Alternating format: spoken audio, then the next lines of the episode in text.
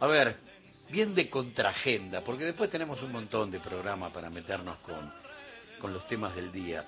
A mí me suele pasar, cada vez que uno tiene que participar de una transmisión de, de elecciones, que no puedo arrancar si antes, si antes no planteo la, la alegría que supone cuando uno tiene una pata en el país en blanco y negro y otra en el presente, el hecho de ir a votar. ¿Y por qué? Y porque el siglo XX estuvo plagado de interrupciones constitucionales y esencialmente la última fue el momento más, más terrible vivido por la historia política, social y económica de la Argentina. Entonces, después de más de 500 centros clandestinos de detención, tortura y muerte, después de 30.000 desaparecidos, después de robo de bebés, después de vuelo de la muerte, después de censura, presos políticos, exilio, la destrucción del aparato productivo, 45 mil millones de dólares de deuda, pero esencialmente en función de las violaciones a los derechos humanos, la palabra democracia en este punto del planeta debe ser el sinónimo más exacto de la palabra vida, porque es la democracia que viene después del infierno. Y entonces uno, sobre todo para las generaciones nacidas y criadas en democracia, tiene que poner el acento en la importancia de ese momento donde tu palabra, en este sistema imperfecto, que es representativo, que no es directo, ese es el único momento donde tu palabra tiene un poder, bueno, entonces uno lo, lo festeja. Pero me pasa exactamente lo mismo todos los 6 de septiembre. Y para aquellos que por ahí son muy jóvenes y están diciendo de qué habla este tipo, a recordarles que el 6 de septiembre de 1930 fue el primer golpe cívico-militar de la historia política argentina. Y obviamente tiene su, su historia que traza, pero no sé, más de 100 puentes con el presente. El primero, en 1852, después de la batalla de Caseros, empieza a armarse un tiempo político que se va a extender hasta la ley Sáenz Peña hasta 1916. Son 60 años donde la oligarquía hace lo que quiere con el país. Juega a la democracia, no hay voto universal y secreto, y entonces los patrones llevaban, qué sé, 20, 30, 100 libretas de enrolamiento, y acá estos tipos en los atrios de la iglesia van a votar por este candidato, con un pueblo proscripto, sin derechos, donde los tipos jugaban a la formalidad de la democracia. Y se prestaban, en presidencia de seis años, se iban prestando el país. La Sáenz Peña, después de tres revoluciones radicales con el revólver en la cintura y mucho muerto, generaron que el pueblo ingrese por primera vez a la Casa de Gobierno. Seis años de Irigoyen, seis de Alvear, y en 1930 ya no soportaron más. La democracia es un zapato que les queda un par de números más chicos. Es muy incómoda para la oligarquía. Y entonces, crítica de la mano de Natalio Botana, fue generando la demonización de Irigoyen desde el primer día hasta el último. Doce años le pegó, pero de una manera, y por último festejó con el título Revolución lo que había sucedido de la mano de Uriburu y el fin del sueño de la Argentina democrática.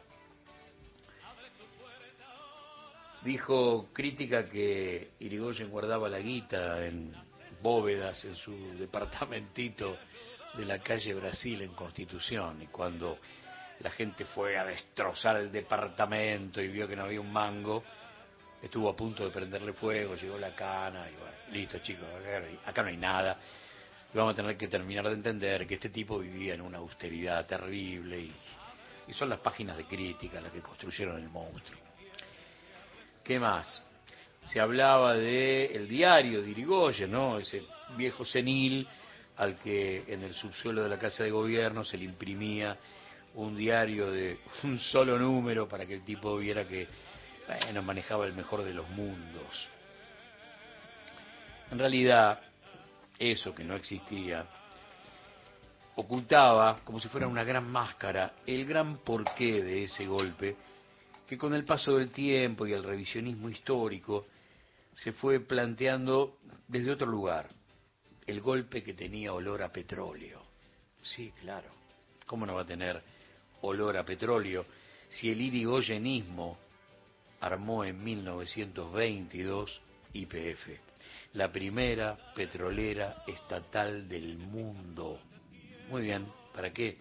Y bueno, para que la Texaco, la Standard Oil, la Shell no se lleven lo tuyo. Y entonces, bueno, cuando pudieron le pasaron todas las facturas juntas. El 6 de septiembre de 1930. ¿Qué más? Apareció la Corte Suprema, che. Siempre, ¿eh? Qué puente con el presente. Perfecto. Y entonces armó la acordada. Y dijo, Uriburu, dele para adelante, esto está todo bárbaro. Acá, si usted cree que mancilló la Constitución, nosotros, hombres de derecho, le decimos que no. Galvez, historiador santafesino, decía que una señora de la alta sociedad planteaba por esos días que Uriburu había sido un hombre muchísimo más grande que San Martín. ¿Por qué? Bueno, porque San Martín había echado a los españoles, que al fin y al cabo eran, bueno, gente honorable. Uriburu echó a la chusma radical y está bárbaro. Hay tanto para decir de ese momento de la Argentina, pero acordate, 6 de septiembre de 1930. Un par de historias más de contraagenda, pero estas ya ligadas a, al presente, historias que hablan de, hombres que, que no son anónimos, es cierto, porque seguramente alguna vez te encontraste con ellos a través de algún medio de comunicación, pero después aparecieron toneladas de desperdicio periodístico que taparon responsabilidades, prontuarios, y te hicieron, como siempre, empezar a discutir lo que no interesa y guardaste todo lo que tenías para, para decir y para plantear porque en la cola de la verdulería las tapas marcan la agenda y se acabó. Bueno, uno de los invitados de Victoria Villarruel en el relanzamiento del partido militar fue don Marcelo Llambías, quien tuiteó cuando terminó la, la fiesta del terrorismo de Estado en la legislatura porteña, mientras los zurdos lloraban a los gritos, se realizó este impecable acto. Muy bien. Jambía fue destituido por Néstor Kirchner después que lo condenaran a nueve años de prisión por haber asesinado a su camarada Jorge Osvaldo Velasco. Primero le dio un culatazo y después lo remató de un tiro. El cobarde huyó y terminó entregándose tres días después. Ese tipo es, ¿eh? Digo para que vayas viendo quiénes se sientan a la mesa de, de Villarroel. Pero además, este oficial que pertenecía al Regimiento de Infantería 4 de Monte Caseros fue denunciado por torturas a sus soldados durante la Guerra de Malvinas. En el presente, el tipo es abogado penalista, defensor de genocidas en juicios de lesa humanidad e integrante del grupo Defensores de los Derechos Humanos de Latinoamérica. De los derechos humanos. Esto fue fundado por el mayor retirado Pedro Rafael Mercado, a este por ahí lo tenés un poco más, porque es el marido de Cecilia Pando, quien reveló que conoció a Villarroel en las visitas que organizaba la candidata a vicepresidenta a la casa de Videla, como una suerte de tour, ¿no? Un tour turístico para todos los, fascistas y, y, candidatos a fascistas que querían conocer a Videla como una especie de estatua viviente. Jambías y Pando también militaron en el NOS, acordate, el partido del carapintada Gómez Centurión, un negacionista de aquellos, el que tomó la posta de lo pérfido en tiempos de, de Mauricio Macri, y ya que estábamos, el tipo responsable de la, de la inspección en la ciudad de Buenos Aires en tiempos de Iron Mountain, tipo que me debe cosas desde ahí, ¿eh? Desde ahí. Bueno, de la colección de fotos que registró Jambías y que colgó en las redes sociales, todas del acto de Villarruel, se lo ve junto a Guillermo Fanego, quien se dedicó a presentar juicios de venganza, el libro negacionista que firmaron Alberto Eduardo González, condenado a prisión perpetua por los crímenes que cometió en la ESMA, y Juan Daniel Amelón, otro represor condenado por crímenes de lesa humanidad. Todos estos tipos forman parte de la fauna Villarruel. También estuvo Alberto Solanet, referente de justicia y concordia, una organización parida en 2009, algo así como el Sindicato de Defensores de Represores, una organización pro impunidad que llegó a presentar un proyecto en la legislatura porteña para quitarle a la estación de la línea E de subterráneos el nombre de Rodolfo Walsh y ponerle víctimas del terrorismo. Son estos los tipos. Y bueno que lo sepas. ¿Qué sé yo? Yo sé que termina el editorial y los nombres quedan difusos, pero por lo menos sabes quiénes son los que recibieron esta invitación. Y también dijo presente María Fernanda Araujo, presidenta de la Comisión de Caídos en Malvinas, la mano derecha de Héctor Omar Cisneros, que lideró esa misma comisión durante 28 años. No hablan de colimbas, hablan de militares. Cisneros tuvo que dejar el trono cuando su nombre apareció en la lista de agentes del batallón 601 de inteligencia. Era servicio de la dictadura. Y obviamente, ¿quién desclasificó esos archivos? Cristina. Claro, ¿cómo no te van a, cómo no te van a perseguir, cómo no te van a odiar? Historia de contraagenda número 2. Acordate, 25 de noviembre de 2017. El disparo que asesinó por la espalda a Rafael Nahuel, que por entonces tenía 21 años. 21 años. Provino de una MP5 perteneciente a un miembro del grupo Albatros. ¿Quién firma esto? Roberto Nigris, perito balístico. Vainas servidas de proyectiles 9 milímetros que se encontraron durante la inspección ocular en un trayecto de 100 metros terminan de probar que existió persecución por parte de la prefectura contra los miembros de la comunidad mapuche de Villa Mascardi. Tiraron a matar. Los uniformes tiraron a matar en otro violento desalojo para eternizar el espíritu de la conquista del desierto. A ver, Nigris participó de la primera pericia balística la que indicó que la bala mortal provino de un integrante de la patrulla que lideró el cabo primero, Francisco Javier Pintos. El juez subrogante, Gustavo Villanueva, ordenó una segunda pericia, pero este trabajo lo hizo el Ministerio de Seguridad de Patricia Bullrich. Y el juzgado federal de Bariloche le impidió al juez Villanueva estar presente en el procedimiento. Che, ¿por qué? y casualmente esa segunda pericia arrojó un resultado contrario a la primera. No fueron los albatros. Entonces, ¿qué se hizo? Una tercera, la última. Y finalmente se comprueba que Nigris tenía razón. Ante esas versiones tan distintas, el juzgado ordenó un nuevo estudio a cargo del Ministerio Público de Salta.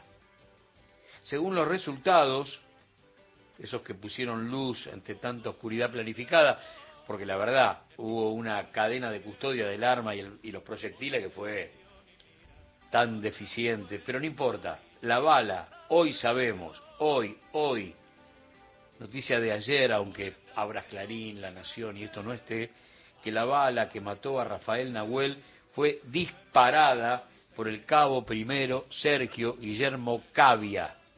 Insisto, una de las 100 balas que los albatros, por orden de Patricia Bullrich, por orden de Patricia Bullrich, dispararon contra mujeres y niños.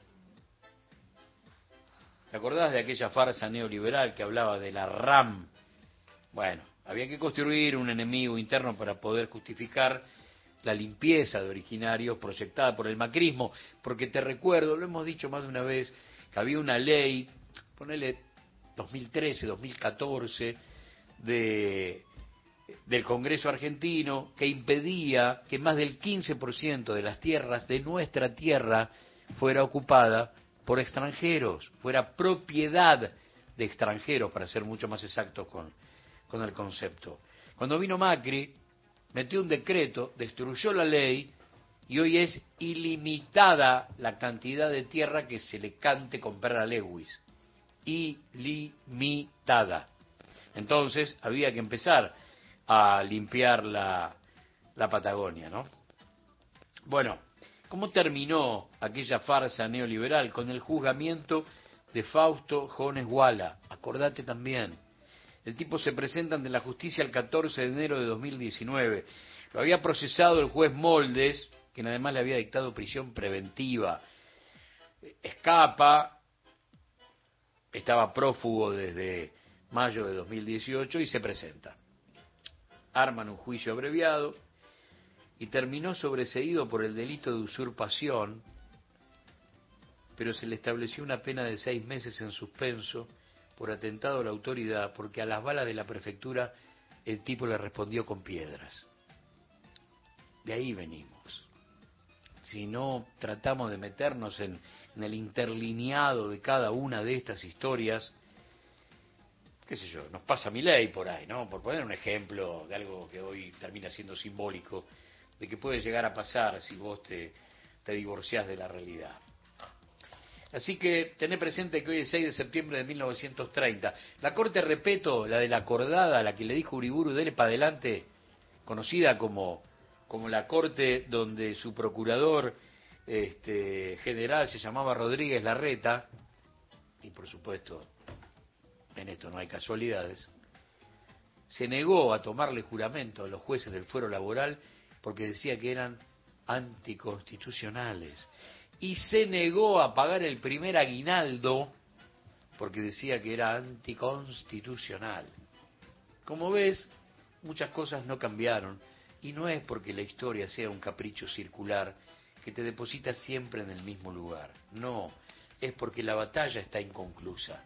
Y entonces yo grito lo mismo que mi bisabuelo, mi abuelo, mi viejo, y seguramente serán los mismos gritos de, de mis hijos y mis nietos porque la batalla no terminó, porque hace 213 años el modelo de país confronta con el proyecto de colonia.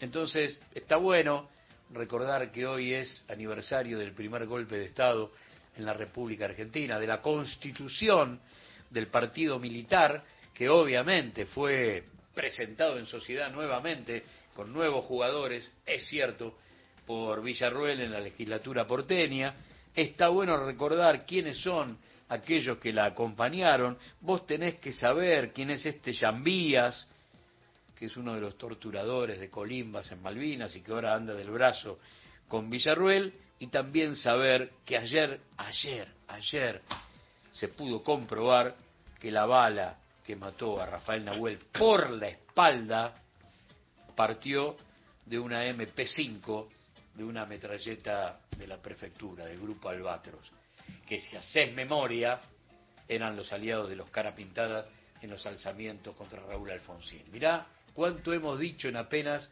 24 minutos. Che, ¿te crees que hablamos de pasado? No.